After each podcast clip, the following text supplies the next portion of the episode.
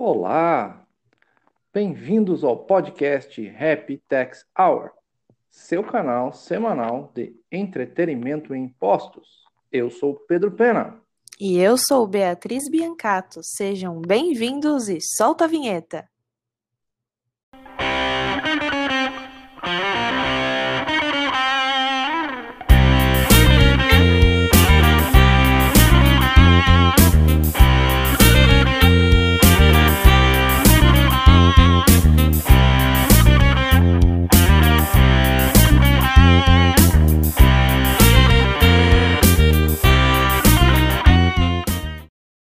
Boa noite. Boa noite! Tudo bom? Tudo Como é que bem, você tá? você? Ótimo. Como passou a semana? Tudo bem, tudo bem, tudo ótimo. A gente na correria, né? Vezes semanas que passam rápido são boas, né? Muito trabalho, mas muita coisa boa. Legal. Ah, vamos lá fazer uma retrospectiva muito rápida do nosso podcast. Nossa, já tá crescendo o podcast, já tá ficando, ó. Primeiro podcast, música. é, vamos lá. Imposto de renda pessoa física. Legal, alguns temas, hein? O prazo tá acabando, hein? É, Ah, segundo prazo, julgamento tributário do século, que é a exclusão do semestre da base piscofins favorável contribuinte com uma modulação, que aconteceu agora do Supremo.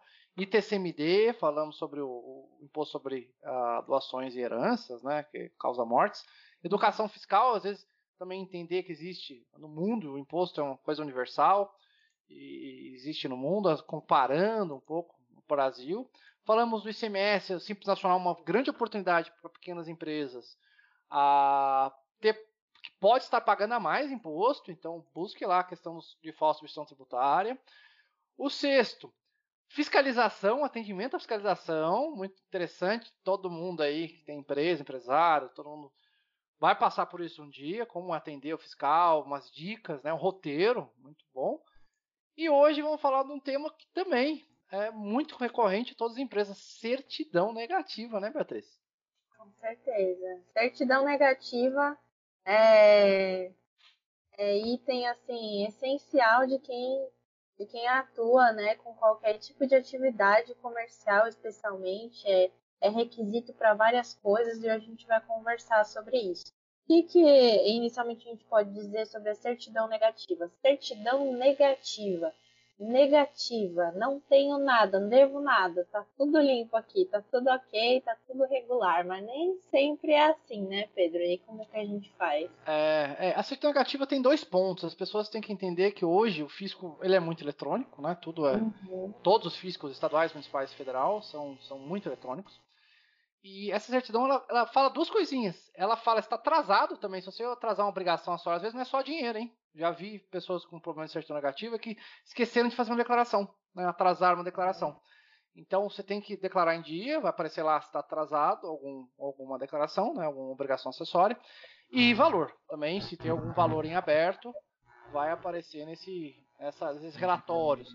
Hoje é muito fácil, relatório federal, o acesso ao ECAC para as empresas no- na, na Receita Federal, no âmbito federal, acesso ao ECAC, sai uma, um relatório fiscal de todas as pendências da empresa, que Uhum. vão impedir a certidão negativa, né? Ah, tem também no- nos estados, né, também sistemas eletrônicos que mostram no município, cada um dos seus municípios, mais de 5 mil municípios no Brasil aí, ah, que mostram. Então, cada dia mais informatizado o fisco, que vai mostrar. E, e o que a gente vai ter que delimitar aqui, a certidão negativa é a coisa mais linda, é um sonho. Isso A gente fala que é um sonho a certidão negativa pro pro contribuinte, pro administrador da empresa, porque ela mostra nada, você é perfeito. Entendeu? Perfeito. Ah, o que é muito comum nas empresas mais antigas, né? Então, quanto mais antiga a empresa, mais possibilidade de ter problemas. É a certidão positiva com efeitos negativos, né, Beatriz? Explica pra gente o que é certidão positiva com efeito negativo. É isso mesmo. É, como o Pedro pontuou muito bem, essa questão da certidão negativa, a gente fala de várias coisas, mas basicamente é uma certidão assim, que você tá regular, tá tudo certinho, tudo bonitinho. Só que muitas vezes existem, né, esse, essa questão do atraso ou do valor propriamente dito que não foi pago e aí realmente consta um débito. Só que ao mesmo tempo que isso acontece, que essa situação de irregularidade e que necessita de ajustes na empresa, ao mesmo tempo ela ali está clamando por fazer movimentar a empresa e a vida empresarial vai exigir que ela tenha uma documentação que pelo menos é, consiga suprir o efeito de uma certidão negativa. E a gente fala da certidão positiva, ou seja, tem irregularidade, mas tem o efeito de dizer que não tem nada. Como que isso funciona na prática? A gente vai se socorrer de uma das hipóteses de suspender a exigibilidade. Vamos tentar traduzir para o pessoal isso de uma forma assim, muito, muito, popular. É, você deve, você é. deve, mas você tem um recurso. Você deve, mas você é um devedor bonzinho, vamos dizer assim. Uhum. Você deve, mas opa, mas eu estou reclamando. Eu fui lá, demonstrei que eu paguei, eu demonstrei que a, a, eu fiz um parcelamento. Então, a gente vai ter hipóteses, né, que a gente vai mostrar aqui, as, as uhum. hipóteses de suspensão. Você deve para o fisco ou, alguma coisa, mas você está exercendo o direito de defesa, uhum. né, exercendo algum, algum fato que suspende aquela cobrança. É uma coisa que você tem uma cobrança que alguém está te cobrando, mas tem um período suspensivo, um período que essa pessoa não pode te cobrar. É, então, tem é um, tá em discussão. Vamos começar ah. a passar pelas hipóteses aqui. A ah. primeira, a Bom. moratória. Dilação de prazo. prazo. Né? Você tem mais prazo para pagar, então. Crises. é. Isso Sim. aconteceu agora com a pandemia e aconteceu em alguns momentos. Não sei se ah, algumas crises ambientais, alguns locais que ocorrem, né? Ah, uhum. Pode o fisco, federal, estadual, municipal, declarar declarar lá estado de sítio, não é estado de sítio, mas estado de emergência, alguma coisa, uhum. e pedir para a dilação de prazo de impostos. Acontece. Aconteceu a, a, no Brasil agora com a pandemia, o fisco prorrogou o prazo de alguns tributos, né? A, o Piscofins, a, a, também o INSS, né? Contribuição previdenciária, uhum. dando mais prazo para as empresas. Então, assim, o débito existia, mas o fisco deu um direito de você pagar com melhor prazo. Uhum. Então essa é a moratória, dilação de prazo. Vamos para o segundo, depósito e montante integral, Beatriz. E aí quando a gente coloca o dinheiro integral para discutir, né? Se é devido ou não. E aí, Pode então, ser administrativo ou judicial, hein? Administrativo ou é judicial. É raro o administrativo, hein? Já vi, mas é raríssimo, raríssimo, uhum. raríssimo. Também não vi, não. É, eu já, já, já vi um caso, é possível você fazer um depósito administrativo e discutir, mas é raro. Sim, as empresas depositam mais no Poder Judiciário a é. 99% dos casos. E é muito bom esse depósito porque ele inibe multas e juros, hein? Então é. você deposita o valor e deixa lá, né? A disputa, né? Só vai pegar esse dinheiro no final do processo, mas ele inibe juros e multa. Então é muito interessante esse depósito montante integral no momento correto, né? Sem multas e juros. Tá lá com o juiz o dinheiro. E esse vai ser a, a suspenso. Então, ou seja, você já você já deu dinheiro pro, basicamente para o governo. Agora é só é. a falta só agora a discussão, né? Quem é o dono daquele dinheiro? Vamos para o próximo. Três. Reclamações e recursos, né? Cuidado que eu já vi recurso que não tem efeito suspensivo, né? então ele não suspende a exigibilidade. Um exemplo, não era um caso propriamente uma cobrança, mas era uma, uh, uma empresa que eu trabalhei, não era o escritório que eu trabalhava, mas defendia uma empresa, que perdeu a inscrição, né? Teve uma inscrição estadual cancelada. Lá na norma dizia que o recurso não tem efeito suspensivo. Então, cuidado com o recurso que você for fazer, tem que estar previsto na norma regulamentadora do processo tributário administrativo que ele tem efeito suspensivo. Né? Um exemplo, a, a, uma compensação, manifestação de inconformidade, ela tem efeito suspensivo. Então, avalie né, a, se aquele tipo de recurso que for fazer administrativo né, tem efeito suspensivo. Se tiver, não se preocupe, que ao fazer aquele recurso, você vai conseguir tirar a certidão negativa. Né?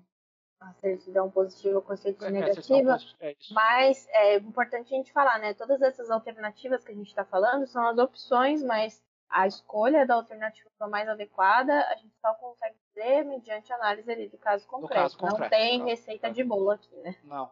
Vamos lá, para o quarto motivo de, de suspensão de habilidade. Vamos lá, Beatriz. Concessão de medida liminar em mandado de segurança. E já vamos emendar aqui na quinta hipótese a concessão de medida liminar ou tutela antecipada em outras espécies de ação judicial. Então, Quando você ah. consegue antecipar um pouquinho a questão, né, através das liminares, quando está mais evidente, né, cumpre aqueles requisitos, né, de, de urgência, de, uh, de de prova de pronto, né, ali que se consiga visualizar que há muitas chances de realmente o contribuinte ali ter razão naquele caso concreto para concessão da liminar.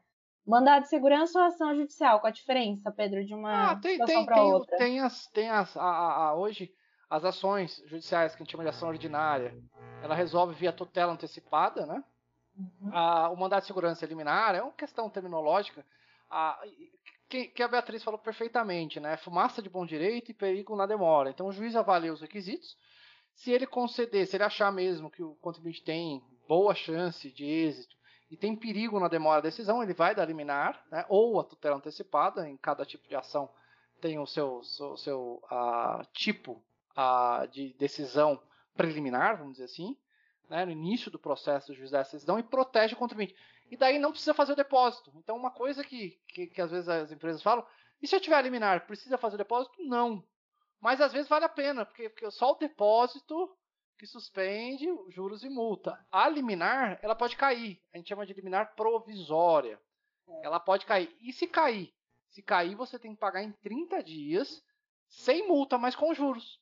Olha que coisa. Então a liminar pode cair. Liminar é... Tem esse risco, né? Tem esse risco. Liminar é, como eu diria, é, é, é, é provisória. O juiz deu algo. E, e, uma coisa, às vezes, o juiz dá uma sentença favorável e o tribunal muda. Né? É só liminar também. O tribunal pode revogar uma decisão favorável ao contribuinte de uma decisão de primeira instância. Então, o depósito judicial é uma opção do contribuinte. Sai, o depósito é automático. Então, se você fizer o depósito, você tem direito à suspensão. Se você fizer uma ação judicial, uma liminar, o juiz definir, você pedir o juiz definir, liminar ou antecipada, ah, você terá proteção da, da, exigibilidade suspensa.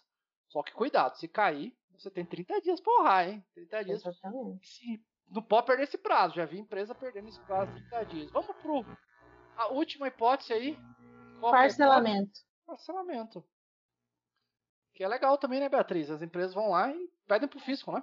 às vezes é a única alternativa. Dentre as alternativas, às vezes é a única ali mais viável. Não tenho frente para fazer um depósito integral naquele momento, mas também o meu, a minha situação, ela não é tão clara assim para viabilizar a concessão segura de uma liminar. E aí também não tem hipótese de moratória, eu não tenho a possibilidade, já passou o tempo de reclamações e recursos, ele só sobra realmente o parcelamento, que é inclusive uma modalidade que vem sendo aderida com habitualidade e constância, especialmente nessa época aí do, da pandemia, né? Tá é, muito acordo, enfim. O, o, o, parcelamento só tem que tomar um cuidado que ele interrompe a prescrição, né? Porque se você reconheceu a dívida, né? Você reconhece, parcelamento é um ato de reconhecimento da dívida. Você uhum. reconhece a dívida e pede ao fisco para que parcelas. O fisco federal e estadual tem parcelamentos até automáticos, vamos dizer assim, né? Uhum. Você pode ir lá, tem acho que o fisco federal em 60 parcelas, você entra no sisteminha lá e consegue. Depois tem os parcelamentos especiais em épocas de anistias, que são mais vezes. Mas tem que tomar cuidado, eu já vi empresa. A, a, tava faltando uma semana para acabar a prescrição, vai lá e parcelou. Morreu, interrompeu, bendita prescrição lá. Volta tudo de novo, mais cinco anos para o fisco poder cobrar. Então tome cuidado também antes de fazer um parcelamento, consulte um, alguém da área de impostos, um contador, um advogado, vê se não está prescrevendo, né? Uma semana prescrever, você não precisa fazer o parcelamento. Agora, o parcelamento é uma ótima hipótese para as empresas, porque você regulariza perante o fisco.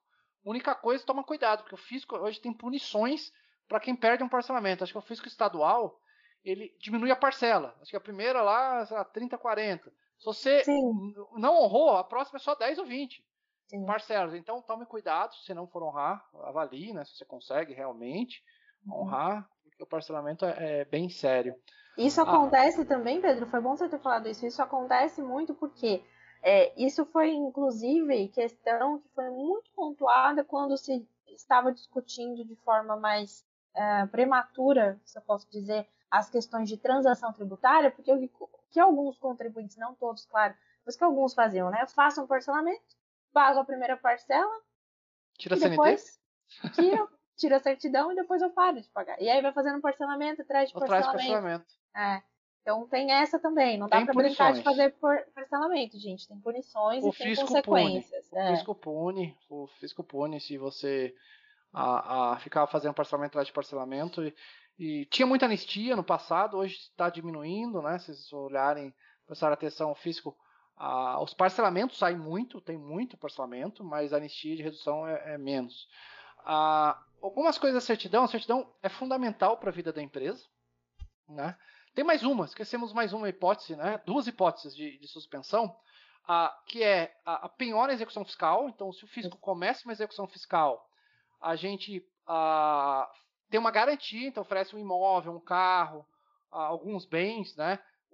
Mas, de novo, não é só oferecer, é aceito pelo juiz, né? Quando ele é aceito pelo juiz a penhora, ela suspende a exigibilidade daquele crédito em discussão. Uhum. E tem uma, uma que é, é, raro acontecer, mas eu já, já, a, a, já fiz, que é a ação cautelar, né? Então, antigamente, o fisco não começou a execução fiscal. E agora? Eu preciso suspender e o fisco não começou. A gente fazia algumas ações cautelares, né? A, a Procuradoria da Fazenda Nacional está melhor. Eu acho que com a evolução, eles já aceitam, antes da, uhum. da execução fiscal, a Procuradoria Nacional já aceita bens, suspende a exigibilidade se a empresa apresentar bens antes da execução. Então, então eu vejo o fisco evoluindo um pouco aqui na questão da, da cobrança. Buscar bens, né? O fisco, acho que não quer nem entrar mais para execução fiscal se ele não localizar bens antes da execução. Essa ação cautelar que você falou, Pedro, só para ah, ficar bem claro para o pessoal, é uma ação que você já apresenta os antes, bens para o fisco, é isso? Antes do fisco, isso. A gente ah. apresenta para o juiz. A gente chega para o juiz, antigamente, por exemplo, federal hoje você pode ir no procuradoria, mas estadual ah, não mais, assim, não, não ainda existe isso.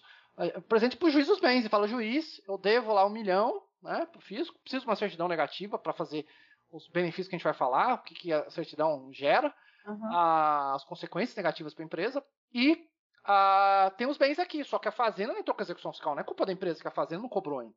Daí o juiz deferia, né? Pegava os bens, assim, ele tornava os bens e, e a, como se fosse uma penhora, né? A garantia nos bens para a execução fiscal já estava feita. A gente antecipava a penhora de uma execução fiscal. Isso pode ser uma estratégia boa, por exemplo, para quem tem uma, um emaranhado de bens aí e quer dar preferência que o fisco pegue um específico e não Também. siga uma ordem de preferência, é, né? Que geralmente é, grande. né? A discussão grande com o fisco de questão de ordens de preferência é interessante. Se o juiz aceitar a procuradoria, lógico, quem decide é o juiz, né? As uhum. procuradorias, elas, lógico, reclamam, querem dinheiro, né? Que está na lista 1, mas as, a, o juiz que vai a última palavra, né? Uhum. Enquanto que a, se você for direto lá na Procuradoria da Fazenda Nacional, eles vão querer a, seguir a regra deles. O, outra coisa da certidão também, Beatriz, que a gente vai falar agora, é as uhum. consequências, né? Quais são as consequências? Eu não tenho certidão negativa. E aí, tem alguma consequência? A sua empresa fica. A sua empresa fica aí abandonada, né? Com relação a isso, é um, um péssimo cartão de visita para negócios, né? Ah, tanto é, para a sua atividade empresarial no dia a dia, várias é, concessão de crédito, né? Vai no banco pedir crédito, empréstimo, e agora nessa pandemia, etc. Muitos aí, se não a maioria, né, Pedro, já está fazendo a solicitação desse tipo de documentação para verificar a condição é, fiscal, é, enfim, da empresa. É isso aí, e isso é importantíssimo. Eu já trabalhei em empresas que, com grandes fornecedores e clientes, não é nem mais, não é mais fornecedor, clientes exige a certidão negativa da empresa. Por quê? Porque eles querem olhar se você tem uma saúde financeira. Porque se a empresa não tem saúde financeira, eu trabalhei no setor de autopeças, uhum. em que existia seis meses para habilitar um fornecedor. Então, por quê? Porque tem que construir a peça, analisar a peça, ver a qualidade da peça. Questão de segurança do carro, um freio. Se você não frear, uhum. o carro bate. Então, uh, é muito sério a, a habilitação um fornecedor. Nesse caso, a empresa avaliava se o fornecedor tinha capacidade financeira para continuar sendo fornecedor. Então, a certidão negativa era pedida. Então, hoje, o, o meio empresarial pede um para o outro, né, fornecedor, cliente, cliente, fornecedor, as certidões negativas para estabelecer relações comerciais. Né? E, logicamente, os bancos. Os bancos avaliam se você tem saúde financeira para analisar uhum. o crédito. Duas coisas. Se você não consegue sem CND, né, que é certidão negativa, ou certidão positiva com efeitos negativos licitação, você vendeu um bem para o governo, e benefícios fiscais. Né? Você é proibido de ter benefícios fiscais se você tem certidão positiva, só positiva, né? Você está devendo para o fisco alguma coisa. Então, olha a importância no bolso, né, da, do, do empresário ter a certidão negativa. É. E aí, Pedro, se alguém vira para você e fala assim, olha, tem diferença eu ter uma certidão negativa ou uma certidão positiva com efeito de negativo, eu sou visto diferente com outros olhos. Você tem um ou outro. Sim, sim, sim logicamente. Para o mundo jurídico, né, as duas se equivalem. Né? Uhum. Os efeitos, efeitos jurídicos de uma certidão negativa uma certidão positiva com efeito negativo são idênticos, né? Tanto o próprio nome, né? Certidão positiva com efeito negativo. Mas o valor da sua empresa diminui. Por que o valor? Você imagina, hoje, se vocês olharem no jornal, tá todo mundo comprando todo mundo, né? É, que é, é aquisições e fusões, aquisições e fusões. Por quê? Porque na pandemia uma empresa fica ruim e a outra tem dinheiro. E uma vai comprando a outra, qual de custo também, eficiência. Né?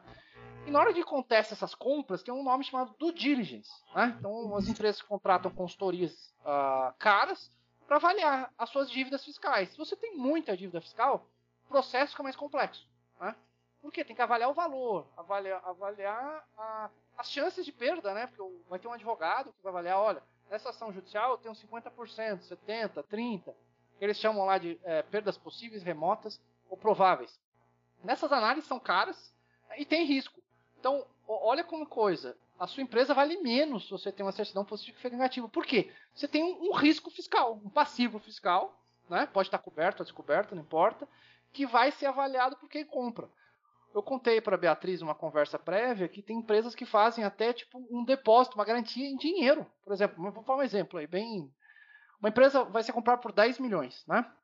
E ela tem dívidas fiscais em um milhão, mas em discussão. Estou lá discutindo com o físico um milhão de reais. O que a empresa comprador normalmente faz? Pede o desconto. Fala assim: ah, é? Você vale 10, mas você tem um milhão. Vou te pagar 9 milhões. Não, mas espera aí, essa dívida talvez eu ganhe. O que, as empresas negociam, estão negociando? Tipo um período. Você tem um ano para resolver isso aí. Ponto. Consegue, não consegue. Poder Judiciário demora sete anos. Receita Federal, um recurso pode demorar três, quatro, cinco anos na Receita. Então, assim, você tornar a empresa menos litígio fiscal, você vai valorizar a sua empresa. Porque na hora de vender, ela vale mais. Efeitos jurídicos são os mesmos. Mas vou dizer para vocês, vale a pena mesmo reduzir litígio e, e, dor de cabeça. Às vezes eu já vi, assim, só uma brincadeira, já vi dívidas baixíssimas, 5 mil reais, 3 mil reais. Às vezes demora meses para você cancelar ela. Não é só pagar o DARF que cancela. Às vezes tem que ter um auditor da Receita Federal para avaliar se aquele DARF está correto. Já aconteceu, porque paga com DARF errado, né? código uhum. incorreto. São códigos que exclusivamente. Ah, mas tem redarf. É, mas tem redarf que uma redarf não serve para todos os códigos. Então já tive o caso que demorou dois anos na Receita Federal porque o pagamento está com o DARF errado dois anos para conseguir. Não é culpa da Receita, é que tinha mil DARFs para eles corrigirem, né? Então demora. Então olha que coisa importante de ter a certidão negativa, a negativa, crua, a gente diz, ou a positiva com o mínimo de coisa possível e com coisas razoáveis. Uma coisa também importante, a gente tem que focar no nosso trabalho, né? Por exemplo, você tem 10 problemas tributários, 8 valem nada. Assim, valor, né? 3 mil reais, a disputa de 5 mil, paga isso aí. Sempre os meus chefes, né, orientaram junto comigo, assim, vamos pagar, vamos pagar, para que ficar com isso? Vamos realmente brigar por aquilo que merece ser brigado e aquilo que vale a pena, né? Porque tem coisas que são valores elevados, que vale a pena discutir com o físico, aquilo que não vale a pena. Paga, resolve e tem uma certidão negativa ou o mínimo possível disputas judiciais que a sua empresa vai valer, vai valer mais. Né? Na verdade, não vou falar que ela vai valer mais, mas se você tem um passivo tributário, ela vai valer menos. Quem vai comprar a sua empresa vai te pagar menor, né? Isso tudo para explicar para vocês, né? Então, qual é o objetivo da gente trazer esse tema? Da importância da, do documento, né, da certidão negativa não, e a possibilidade de, não, não consigo tirar uma certidão negativa, mas você pode tirar uma certidão positiva com efeito de negativa e tem várias alternativas para isso. Claro, é só sabendo aí a sua realidade para conseguir orientar de forma correta quais delas você deve optar ali naquele caso concreto. Mas é importante você saber dessa possibilidade, né? Que a, a coisa não se esgota e não consigo tirar uma negativa, mas você pode tirar essa positiva com efeito de negativa e conseguir o mesmo efeito, a finalidade que você quer, que você busca aí na sua demanda, na, na realidade no é. seu dia a dia empresarial. É importantíssimo. A certidão hoje é um objeto de finanças, né? Não estão falando só de impostos, estão falando de finanças, a parte financeira da empresa. Os bancos pedem isso, né? Para analisar crédito. Então, é importante para a empresa. E tem os prazos, né, né Beatriz? A Receita, sim, uhum. o governo, segundo o Código Tributário, a, a, o governo tem 10 dias para emitir. Lógico que tem sistemas eletrônicos hoje, a Receita Federal é eletronicamente, se você tiver certo, eletronicamente, né? Ah, mas se for um pedido manual, acontece, pedidos manuais, né? Uh, que o sistema Receita não consegue resolver é 10 dias. Né? Uh, também tem outra coisa de prazo. Assim, cada governo tem o seu prazo. Tem, o governo federal é 180 dias, a validade de uma certidão. Tem prefeituras que é 30. Tem estados que é 30. Então, de acordo com o ente, né, tem um prazo de certidão. E sempre tente ao máximo ter a certidão com o máximo de validade. Assim, um exemplo que eu brinquei com a Beatriz foi falar: ah, mas uns 180 dias, vou me preocupar daqui a 170 dias. Não! Fique renovando a cada 30 dias, cada 10 dias a, a, a certidão para que você tenha 180 dias para resolver o problema. Tá? É. Senão você fica lá dependente. E eu vou dizer outra coisa. Eu entrava na certidão da empresa e sabe quem que acontecia? Já tinha um monte de gente pedindo quem que é os meus fornecedores, os meus clientes. É como eletrônico, né? Aparecia um monte lá, isso que eu trabalhava, assim, tem um monte de pedido, não dá para saber quem é. Um monte de gente pediu certidão negativa da empresa. Olha a coisa, não era a minha empresa, não era eu que era responsável pela certidão, eram terceiros que entravam no sistema e pediam. Né? Pra vocês verem a importância. Importância. Busque um consultor, né? Contador, um advogado, um consultor na área de impostos. Existem maneiras de você conseguir essa certidão negativa. E, e mais um detalhe, só o último detalhe que é legal.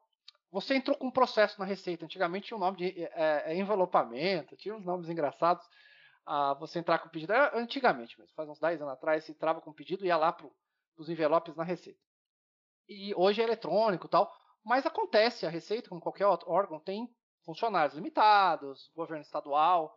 No âmbito federal, tem uma lei federal que estabelece um ano de prazo. Né? Então, se você tem algum problema e passou esse um ano de prazo, a Receita não resolveu aquele problema que você protocolou, apresentou documentação para a Receita, você pode entrar com mandado de segurança e os juízes estão deferindo esse mandado de segurança. Ah. Para que a, a, a, a, Receita, o órgão público federal, né, só tem isso no âmbito federal, você consiga mais rapidamente, 30. E, e eu vou dizer uma, uma coisa, o pessoal da Receita até pedia, falou assim, ah, Pedro, putz, eu tenho 50 processos para analisar, se você entrar com mandado de segurança, a gente pula a fila. É verdade, assim, o cara tem muito trabalho para fazer, né? Não estamos aqui falando mal da Receita, né? tem muito. Então, se caso, seu caso, né? Foi um caso de mais de um ano aí que está parado na Receita, protocolou a certidão, os caras demoraram, ou algum motivo para baixar alguma baixa, né? Que de baixa, né? Ah, busque, busque seus direitos, né? O Poder Judiciário está aí para buscar os seus direitos e conseguir acelerar. O pessoal da Receita às vezes pede para que eles mesmos tenham justificativa para te ajudar. Né? É verdade é isso, Beatriz. O que, você. Uh, acho que terminamos aqui um tema rápido, interessante, que precisa, né? Os, os, empresários. E de novo, a certidão negativa, só o último tema, a certidão negativa não determina que a empresa é regular. Tá? Ela só é um, um mostra que está pagando em dia e obrigações em dia. Temos o fiscal que pode olhar basicamente 5 a 6 anos para trás, né? Dependendo da Então, isso que é importante a gente entender, né? Sim, exatamente. Não, mas é muito oportuna essa conversa. Eu acho que ah, o primordial aí de cada episódio que a gente grava aqui do podcast é esse intuito educativo, informativo, para conscientizar as pessoas. E eu acho que a gente está cumprindo bem, deixar parte esse papel, trazendo sistemas relevantes e trazendo as minúcias, né, os detalhes ali da prática, especialmente os cuidados no trato comercial, empresarial e na vida dos contribuintes, pessoa física mesmo, de, de forma geral. Muito bom o bate-papo. Muito legal, Beatriz. Vamos, vamos agora escutar sobre vinho um pouquinho? Vamos lá. Até mais. Tchau. Até mais. Tchau. Olá, tudo bom, Fernando? Como é que vai, Pedro? Tudo certo? Tudo bom. Passou a semana bem? Passei. E você? Tá bem. Tranquilo, tranquilo. Muito trabalho. E essa semana nós temos um desafio para você, que é a questão do regularidade fiscal. As empresas elas têm que correr atrás, né, para saber se estão regulares com o fisco e tiram as famosas certidões negativas, que traz um momento regularidade, um momento de calmaria na empresa. O que, que você aí harmonizaria com um bom vinho aí? Então, Pedro, pensando nessa questão de uma certidão negativa, com tudo regular na sua empresa, você está num momento tranquilo. Né? E um momento tranquilo ele pede um vinho que seja que tenha essa característica de ser um pouco mais é, amigável e que é mais flexível e que você pode tomá-lo em várias situações. Então o que, que eu pensei? Pensei num bom vinho rosé, que é um vinho muito consumido mundialmente, ele corresponde a 10% de todos os vinhos vendidos mundialmente, né? O maior produtor desses vinhos continua sendo a França, com quase 30% dos rosés vendidos no mundo. É. Dentre eles, o, o, mais na própria França, o mais comum é o rosé de Provence, da Provence, que é provençal, que é no sul da França, perto da Côte d'Azur, que tem tudo a ver com esse clima, né? Então você Praia, pensa, né? você pensa nas praias da Côte d'Azur, aquele mar Mediterrâneo, Nice, Saint-Tropez, tudo aquelas cidades maravilhosas e no verão o que que você pede? Um vinho leve para você beber à beira do mar, para refrescar e que você acompanhe com pratos que também são leves e que são muito comuns nessa nessa época do ano. Então você tem o rosé como uma excelente opção. Eles são é cada vez mais ele está tendo um apelo porque ele é usado muito nas, vinícolas como um vinho de entrada, né? Que você apresenta o vinho para um público novo, mais jovem, que não está acostumado ainda a tomar o vinho no dia a dia. E ele é, pode ser servido, como ele é servido mais gelado, então ele vai muito bem no verão, pode tomar na piscina, na beira-mar, ou em casa mesmo, num dia mais quente, ele é perfeito. E essa informalidade eu acho que vai combinar bem aí com esse momento de calmaria nas empresas. Não, com certeza, com certeza. Os vinhos rosés, né? Que eu vou dizer assim, até, até o, o brinco meio termo entre o branco e, e, e, o vinho lá, o nosso vinho mais vermelho, tinto, vermelho, mais aquele a, a, a, cor mais escura, né? E ele fica um, no meio ali, né? Ele fica bem assim, não é tão frutado, vou dizer assim, ou, ou também não é tão a, a forte. E, e, serve muito, vou dizer assim, as mulheres gostam bastante do rosé, né?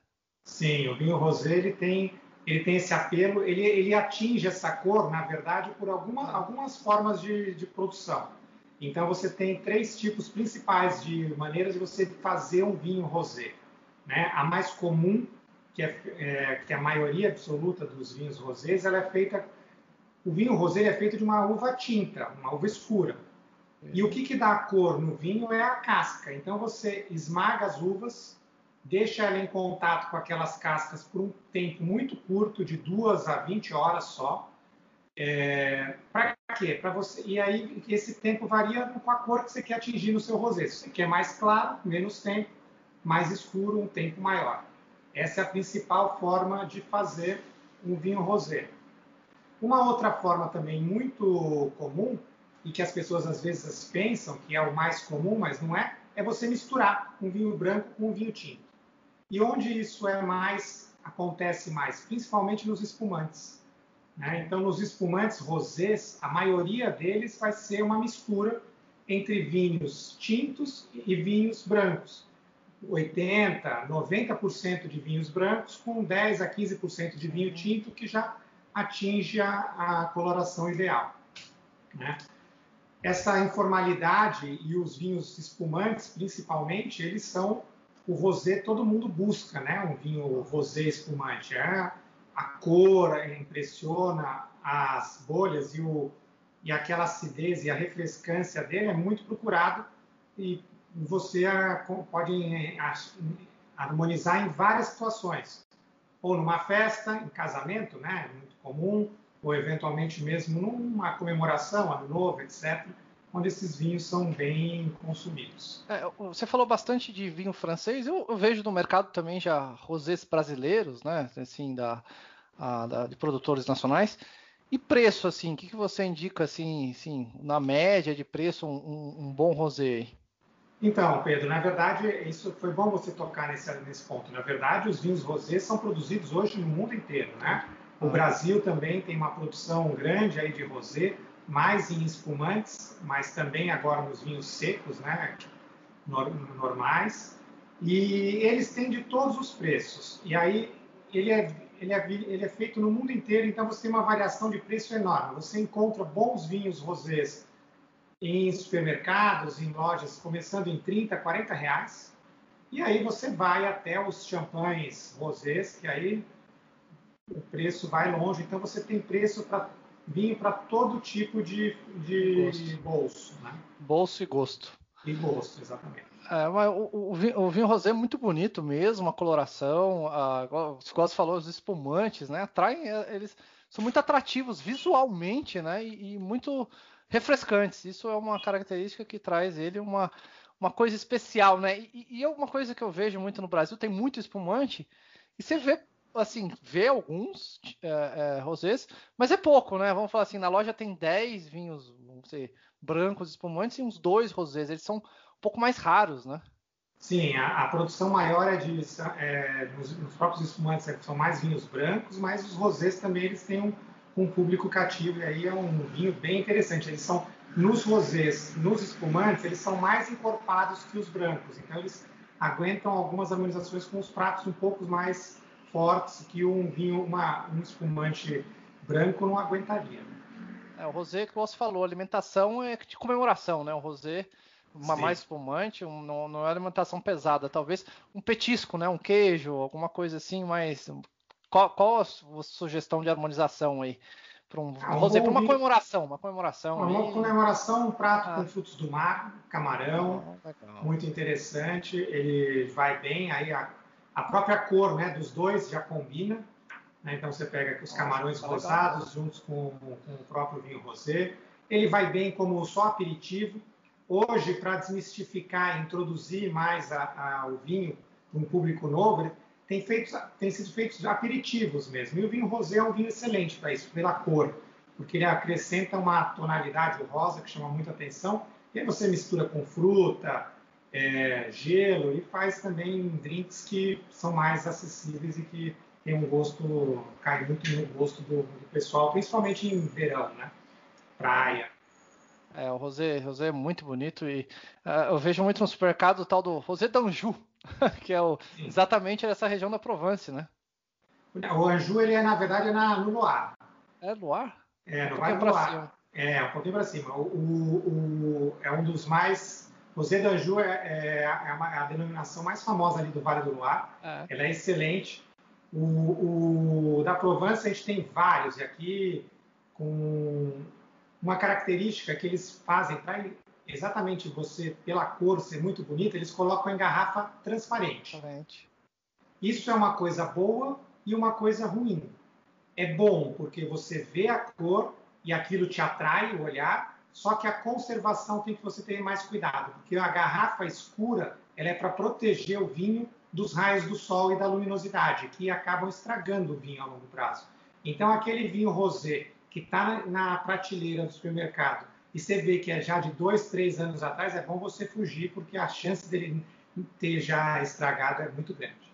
Isso, isso é interessante você estar tá falando. Até se a gente tem uma adega, tem uma adeguinha, né? É, é bom até um, um, lugar escuro da casa, uma adega? É, com certeza. Né? O, o, as adegas, é, primariamente eram sempre embaixo da casa, né? Então, quando uma temperatura melhor, sempre menor, sempre escura.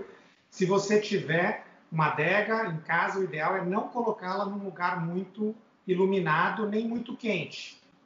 Né? Então você tem que evitar, por exemplo, a, a, cozinha, que geralmente muitas vezes é colocada um lugar mais quente da casa, não é muito interessante para você ter uma adega. Talvez num canto, numa, na sala onde não bata sol, num local onde tenha uma luz direta, principalmente luz solar com uma janela não é não seria interessante. É, porque o meu caso é uma, uma, uma adega elétrica, né? Então ela tá lá. Sim. Ela é escura, então é toda preta, então e, e, a frente escura também, um vidro escuro.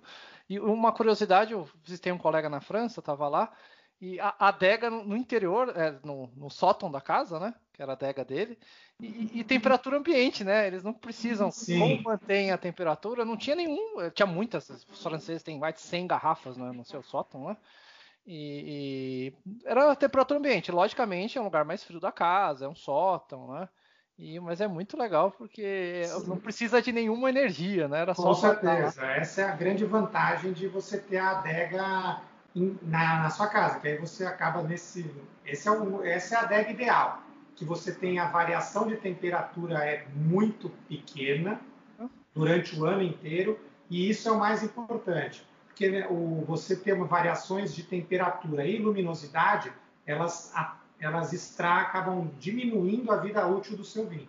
Isso é legal. A gente falou do, do, do vinho hoje do, do Rosé e ele trouxe esse tema de adega que também foi muito interessante. Agradecer a participação, Fernando. Acho que ficou muito legal. E até a próxima, né? Vamos escutar os próximos. Tem alguma coisa aí para falar para o final? Aí fica à vontade. Eu agradeço você, Pedro, ao podcast. E lembrar que os vinhos, é, os rosés são uma, uma excelente oportunidade para você que não está acostumado a iniciar no, nesse grande mundo do vinho. Muito obrigado. Até a próxima. Próxima semana a gente está de volta. Valeu. Obrigado. Tchau, tchau, Pedro. Valeu, Fernando. Tchau. Música